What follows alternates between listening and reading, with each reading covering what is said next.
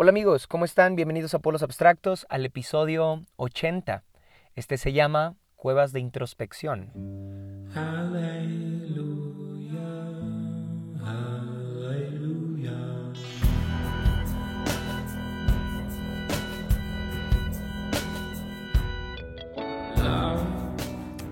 Y antes de iniciar, quiero justificarme. Sí, porque la semana pasada dije que iba a compartir toda la serie llamada Selah en un solo día. Las cinco partes las iba a compartir en un solo día. Y no sé por qué dije eso. Fue como la emoción de tener un, tema tan, tan amplio en mi mente. Y dije, sí, ah, obviamente sí puedo grabar cinco episodios porque tengo muchísimas ideas en torno al tema de Selah. Entonces sí, voy a compartir cinco episodios. Pero la realidad es que no pude. Como ya te diste cuenta, solamente alcancé a grabar dos episodios, las dos primeras partes de esta serie. Entonces sí, perdónenme a los que estaban esperando cinco episodios ya, ah, pero no pude. La razón principal obviamente es porque es demasiado. Es demasiado trabajo, tanto estudiar, grabar, editar. Entonces sí, no me dio el tiempo. Y la segunda razón es porque se me hace un poco incongruente hablar de silencio y de pausa y de no ir tan acelerado en, muchas cosas que hacemos día a día y al mismo tiempo casi casi obligarte a que escuches cinco episodios en un solo día, ¿no? Ah, sería incongruente ah, porque justamente se la se trata de darle una pausa a algo para poder meditarlo, para poder reflexionarlo y así entender mejor lo que se ha dicho, ¿no? Entonces, sería, sería raro como, ok, subir cinco episodios y no darte el chance de meditar entre cada uno de ellos. Entonces, lo que voy a hacer es subir dos episodios cada viernes por las próximas dos semanas, iniciando desde perdón, por tres semanas, iniciando desde hoy, ¿ok? Ah, ya subí el episodio 79 llamado Selah, que te invito a que lo hagas para que puedas darle fundamento a lo que vas a escuchar en los siguientes minutos. Y este episodio llamado Cuevas de Introspección. Creo que con estas dos primeras partes es suficiente por ahora. Y la siguiente semana compartiré otras dos partes acerca de Selah, introspección, salud mental. Y va a estar muy interesante lo que vas a escuchar la siguiente semana, porque voy a hablar un poco acerca de la oración del Padre Nuestro, uh, un poco acerca de cómo ir más profundo en, meditación y en nuestra relación con Dios al mismo tiempo. Pero por ahora creo que es suficiente haber hablado del Selah, el silencio de Dios, en el episodio 79. Y ahora, ok, vamos a iniciar con cuevas de introspección. ¿va? En el episodio anterior platicamos un poco acerca del silencio y de la importancia de tener pausas en medio de nuestro activismo y de nuestro ritmo de vida tan acelerado que muchas veces practicamos. Esta idea de la relevancia del silencio en la vida cotidiana, y, por, si no oíste el episodio anterior, nace de la inspiración que encuentro al leer los salmos. Por si no has leído los salmos, bueno, me intentaré explicar a grandes rasgos. Ah, los salmos son escritos ah, del rey David que funcionaban más que como obras literarias, eran, eran como poemas o canciones que el pueblo de Israel entonaba en el templo o en tiempos de comunidad. Cada que encontramos en un salmo la palabra Selah, indica que debe haber un silencio, un silencio que quizá tú y yo no practicamos a la hora de leer los salmos, pero la gente de Israel no podía pasar por alto un Selah, un silencio, una pausa, ya que no era solamente por la técnica musical, sino también era una forma de meditar en lo que se había recitado. La pausa era el momento ideal para detener el sonido, la música, las palabras y por solo un instante escuchar todo lo que se había dicho. Para David y los salmistas era igual de importante el sonido que el silencio. Viéndolo así, los salmos nos llaman a ti y a mí a una vida que practica el silencio como una forma de acercarse a Dios. Y no me refiero a un silencio auditivo meramente, como lo dije antes, más bien me refiero a un silencio de actividades, de estímulos, de hábitos. Los salmos nos llaman a silenciar todo aquello que no nos está permitiendo escuchar claramente el Espíritu, a que muchas veces susurra dentro de nosotros y algunas otras veces nos grita desesperadamente. Sí. Dicho eso, vamos a iniciar con el episodio de hoy. Ah, o de ahora, mejor dicho. Cuevas de introspección. En el episodio anterior terminé hablando del Salmo 4, versículo 4 Es un texto buenísimo que no había leído con atención, pero es una joya de salud mental porque incluye tres aspectos. Ah, el Salmo 4, verso 4, habla de las emociones en primer lugar, ¿sí? Habla del enojo, que es una emoción natural del ser humano. También habla del descanso mental, Mm, y me encanta que hable del descanso mental porque cristianos no asociamos muchas veces el descanso de la mente con, con, ah, con, la plenitud de nuestro espíritu, como que no, no lo asociamos tanto, ¿no? Y en tercer lugar, el Salmo 4, verso 4, habla de la introspección. Sí, qué loco, ¿no? Que encontremos en la Biblia temas como estos. Es que Dios está interesado en nuestra salud mental. Y justo al final de ese salmo, de ese versículo, aparece un Selah Sí, un silencio, como si David nos invitara a meditar un poco más en ese verso, como si David nos persuadiera a no ir tan rápido en nuestra lectura, sino desarmar y curiosear un poco más en este versículo. Todo esto obviamente por medio del silencio. Ahora, esta ocasión solo quiero destacar la palabra examinar. En el verso 4 del Salmo 4, David dice que debemos examinarnos. David nos invita a hacer una especie de checklist o de análisis de nuestro interior por medio del silencio. David nos persuade a que hagamos un trabajo de introspección. Antes de continuar, quizá deba definir qué es introspección. Bueno, introspección significa observación que una persona hace de su propia conciencia o de sus estados de ánimo para reflexionar sobre ellos. Sí, si analizamos la historia de David, vemos que era alguien muy introspectivo. Le gustaba reflexionar en el porqué de sus sentimientos y de sus actos. De hecho, una de las primeras anécdotas de David antes de ser rey sucede en Primera de Samuel capítulo 22. David se vuelve líder inexperto de un ejército que bien podríamos llamar el peor ejército de la historia. sí, porque la Biblia describe a estos hombres de tres formas. Eran un ejército de amargados, endeudados y en apuros. Sí, así la Biblia describe al ejército de David. Un ejército de amargados, endeudados y en apuros. Creo fielmente que esas tres características se referían a su salud mental. Pero el punto es que todos estos hombres, junto con David, se reunieron en una cueva, hasta que Dios, por medio de un profeta, les dijo hacia dónde ir. Hmm. Hace unos días que leí el Salmo 4 y pensé en cómo el silencio nos permite hacer un mejor trabajo introspectivo, tuve como un flashazo, no, sé si llamarle así, ah, pero fue una idea repentina de la repetición constante de las cuevas en distintas historias de la Biblia. ¿Lo has notado? Las veces que la Biblia habla de cuevas es porque seguramente la historia se trata de algo que tiene que ver con la salud mental. Ya dije el ejemplo de David. David, David y su ejército, vaya, en la cueva de Adulam. Después de reconocer sus amarguras, sus descontentos, su condición tan precaria en la que vivían, después de reconocer eso en una cueva, Dios le da dirección a este ejército de amargados, de, fracasados, de, gente en apuros. Sí. Ah, bueno, fue tanta mi curiosidad que investigué cuántas historias hay en la Biblia que incluyen cuevas y encontré 31.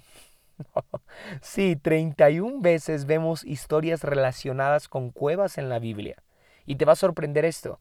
Todas tienen que ver con introspección.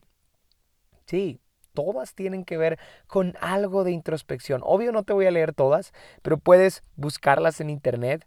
Ah, cuando lees la palabra cueva, tiene que ver con alguien que está batallando con sus emociones, con alguien que está conmovido, con alguien que se está alejando del ruido social y quiere encontrar una voz de dirección, o alguien que le está costando reflexionar en el porqué de su vida.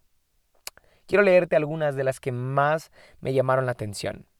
Iniciamos con Primera de Reyes 19, verso 9. Dice así la Biblia. Allí entró en una cueva y pasó en ella la noche. Y he aquí vino a él la palabra del Señor, y él le dijo, ¿qué haces aquí, Elías? Sí, este texto es parte de la historia de Elías huyendo de Jezabel. Resulta que Elías se llenó de miedo, a pesar de que era el profeta de Dios que hacía caer fuego del cielo. O sea, si alguien contaba con el apoyo de Dios, ah, era Elías. Pero llega un momento en el que se llena de miedo y va y se esconde en una cueva. Ahora, no me quiero detener en eso, porque aunque es importante y está implícito otra vez el, el juego de las emociones en Elías, ¿no? Vemos cómo está batallando con el miedo y la fe, que seguramente tú y yo hemos batallado mucho con esta tensión entre el miedo y la fe, pero ese no es el punto en sí, aunque tiene que ver. Más bien quiero detallar cómo se aparece Dios ante Elías en medio de esa cueva. Y le pregunta, ¿qué haces aquí, Elías? Mm. Y no precisamente porque Dios no supiera qué hacía ahí Elías. Dios sabía que el miedo había llevado a Elías a esta cueva. Más bien el que tenía que preguntarse esto era Elías. Mm. Yo creo que ante esta pregunta Elías tuvo que meditar en su interior y preguntarse a sí mismo si es cierto, ¿qué hago aquí?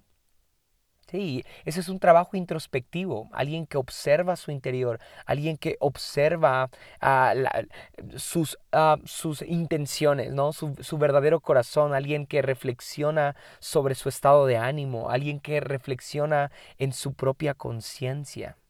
Elías es llevado a una cueva para, para que se cuestione en dónde estás parado, qué estás haciendo de tu vida, hacia dónde estás yendo. Sí, el mismo Elías que hace caer fuego del cielo y que eh, es un, es un personaje dependiente de estímulos, de milagros, de, de cosas sobrenaturalmente extravagantes. a ese Elías vemos que es llevado por Dios a una cueva para hacer introspección. Y yo creo que muchas veces Dios intenta algo así contigo y conmigo. No, no vamos a hacer trabajo introspectivo en un congreso súper llamativo con predicadores bien elocuentes, ¿no? Que, no, que, que nos dejen asombrados con, con su sabiduría, con su, con su enseñanza. Ah, muchas veces tenemos que ir a la cueva y preguntarnos, ¿qué hacemos aquí? ¿Qué hago aquí? Sí, Mm. Génesis 19:30 es otra historia donde aparece una cueva. Dice esto, subió Lot de Zoar y habitó en los montes y sus dos hijas con él, pues tenía miedo. ¿Escuchas otra vez? Pues tenía miedo de quedarse en Zoar. Y habitó en una cueva él y sus dos hijas. Mm. Otra vez, el miedo llevó a alguien a una cueva. Ahora, ve lo que dice Josué 10, 16 al 18, otra historia totalmente distinta, en un contexto y en un tiempo distinto. Y aquellos cinco reyes habían huido y se habían escondido en la cueva de Maceda. Mm, otra vez, personajes huyendo por miedo, aislándose en una cueva. Sí. Y fue dado aviso a Josué, diciendo, los cinco reyes han sido hallados escondidos en la cueva de Maceda. Y Josué dijo, rodad piedras grandes hacia la entrada de la cueva y poned junto a ella a hombres que los vigilen. Sí, mm, vemos como gente que se encierra en una cueva, que, que se aísla en una cueva, es perseguida. Sí, es perseguida. Eso, es lo que está contando Génesis 19, 30 y Josué 10, 16 al 18. Y creo que introspección es muchas veces eso. Empezar a darle voz a lo que muchas veces nos persigue, pero no estamos dispuestos a afrontar. Cuando tú y yo hacemos un trabajo introspectivo, es para realmente confrontar cosas que nos han venido ah, siguiendo, que nos han venido persiguiendo, valga la redundancia, persiguiendo por mucho tiempo. Quizá preguntas o cuestiones que no estamos dispuestos a hacer en medio del ruido, en medio de, de, lo, de, de más personas, que no estamos dispuestos a externar junto con gente que nos ve, junto con gente que nos sigue, quizás si es que tú eres líder, bueno, no estamos dispuestos a veces a aceptar que, que cuestionamos, que dudamos, que somos incrédulos, que tenemos miedo y cosas que nos persiguen se vuelven reales en un trabajo introspectivo. Sí, por eso me gusta hacer introspección muchas veces, porque cosas que no estoy dispuesto a afrontar ante otras personas, cuando por fin estoy solo, cuando por fin estoy en una cueva, ah, tengo que afrontarlas. Mm, no puedo dejar de ser de esta forma, no puedo cambiar este defecto, sigo dudando, la experiencia del domingo en la iglesia no cambió totalmente esta parte de mí. Mm, aunque fue un buen predicador, aunque fue una experiencia increíble la de la iglesia, la de la comunidad, ¿no? la de estar rodeado de personas, pero ah, este pensamiento me viene persiguiendo desde hace tiempo. Esta actitud, este comportamiento, esta vieja manera de ser. Y hasta que hago trabajo introspectivo y lo afronto en una cueva de introspección, hasta ahí lo puedo mirar cara a cara y ah, reconocerlo. Sí, reconocerlo. Juan 11:38 es quizá mi historia favorita que tiene que ver con una cueva porque se trata de Jesús. Dice esto, entonces Jesús, de nuevo profundamente conmovido en su interior. Sí, conmovido en su interior. Ah, quiere decir que probablemente había sentimientos encontrados en el interior de Jesús. Mm, dice esto, conmovido en, en su interior fue al sepulcro. Era una cueva y tenía una piedra puesta sobre ella. Sí.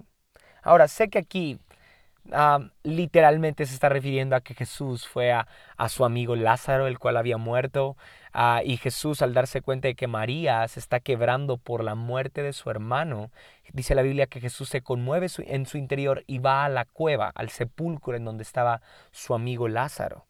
Pero no puedo aislar estos dos conceptos, ¿lo notas? O sea, hay alguien que está pasando un duelo si es que tú has, perdido un ser querido, sabrás que hay un, hay un mar de emociones, hay culpa, hay enojo, hay frustración, al mismo tiempo hay descanso en la voluntad de Dios, hay cosas teológicas en tu mente y hay, ah, es todo un mar de emociones cuando pierdes a un ser querido. Y en esta escena hay alguien llamado María, bueno, también Marta, pero María es como la que conmueve a Jesús con su quebranto. Y esta María perdiendo o había perdido a su hermano, había perdido un ser querido. Y Jesús representa a alguien que se conmueve, alguien que, que, afronta estas emociones de pérdida, de duelo, de quebranto, de dolor.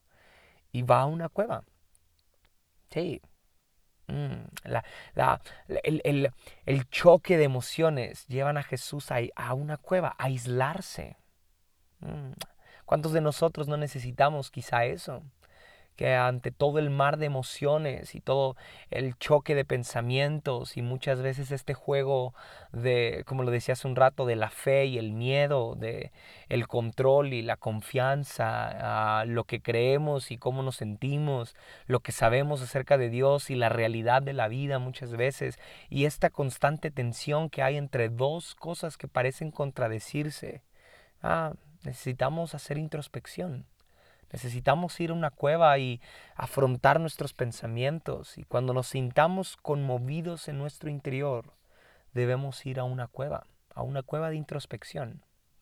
Sí, cuando, cuando te sientas conmovido internamente, mm, haz introspección. E incluso yo lo, también lo diría al revés, ¿no? Cuando, cuando te sientas muy frío emocionalmente y sientas que nada está pasando en tu vida, Ah, ve a una cueva de introspección y créeme que volverás a ser conmovido en tu interior. Sí. Ahora, para ir terminando, si has estado en una cueva, sabrás que la forma de las rocas forma una especie de silencio casi absoluto, que provoca que cada sonido sea aún más ruidoso de lo que es. Hay una especie de eco en las cuevas muy particular. Por algo las cuevas se relacionan con la introspección, porque introspección es eso, la introspección funciona entonces como una cueva donde podremos escuchar más claramente los sonidos que no alcanzamos a distinguir en medio de la cotidianidad de nuestra vida. Mm, déjame repetirte esto. La introspección funciona entonces como una cueva donde podremos escuchar más claramente los sonidos que no alcanzamos a distinguir en medio de la cotidianidad de nuestra vida. Mm. Nuestras cuevas son lugares de silencio, donde no parece estar pasando mucho, pero en realidad está pasando más de lo que imaginamos.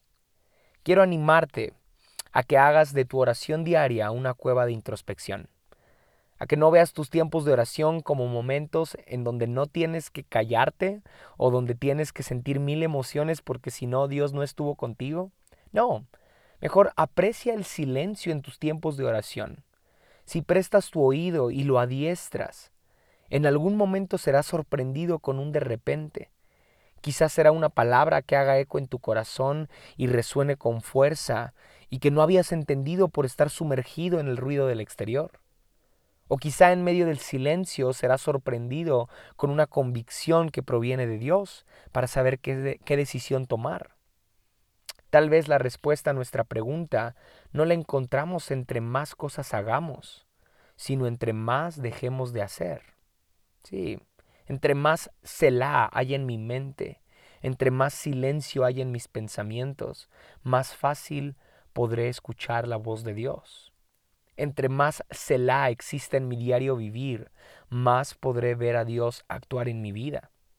Entre menos sea yo y más sea Él. Mm. Entre más tiempo pase en la cueva de la introspección, más conoceré al Espíritu de Dios. Así que quisiera terminar repitiendo la definición de introspección. Sí, introspección significa observación que una persona hace de su propia conciencia o de sus estados de ánimo para reflexionar sobre ellos. Quiero pedirte algo. No maquillemos con religión ni con activismo cristiano cosas que sabemos que están mal. Mm, que los salmos nos, nos regalan este celá, este silencio para meditar, para ponerle pausa a lo que estamos haciendo y mejor meditar en por qué lo estamos haciendo, en para qué lo estamos haciendo, en qué es lo que estamos haciendo. Y quizá así como Elías, en medio de una cueva de introspección, somos interrumpidos por Dios preguntándonos, ¿qué haces aquí? Sí. O quizá así como en Génesis o en el libro de Josué, cuando entramos a una cueva de introspección, podemos afrontar mejor lo que nos ha venido persiguiendo, pero que no, no hemos querido reconocerlo por nuestra religión o por nuestras ocupaciones dentro de la iglesia, ¿no crees? Ah, o con nuestra apariencia cristiana. Ah, creo que no, creo que hay que entrar a una cueva de introspección para reconocer cosas que nos han venido persiguiendo, ¿no crees? Y también creo que hace falta meternos a cuevas de introspección más frecuentemente para, para poner en orden lo conmovido de nuestro interior. ¿sí? Los, los, choques emocionales, las dudas, nuestros sentimientos de incredulidad, quizá nuestra baja autoestima, nuestra inseguridad, nuestra sensación de fracaso, nuestros miedos, nuestros complejos, nuestros temores. Sí, a Dios le interesa eso, que entremos a cuevas de introspección. Dios no quiere que solamente estemos hablando y haciendo y, moviéndonos y ah, yendo de un lado a otro. No, Dios, ah, Dios incluye un Selah en los salmos para que haya pausas y meditemos y hagamos un trabajo de introspección. Entremos a cuevas de introspección. Sí, así que bien, espero que te haya gustado esta segunda parte de Selah. Nos vemos la próxima.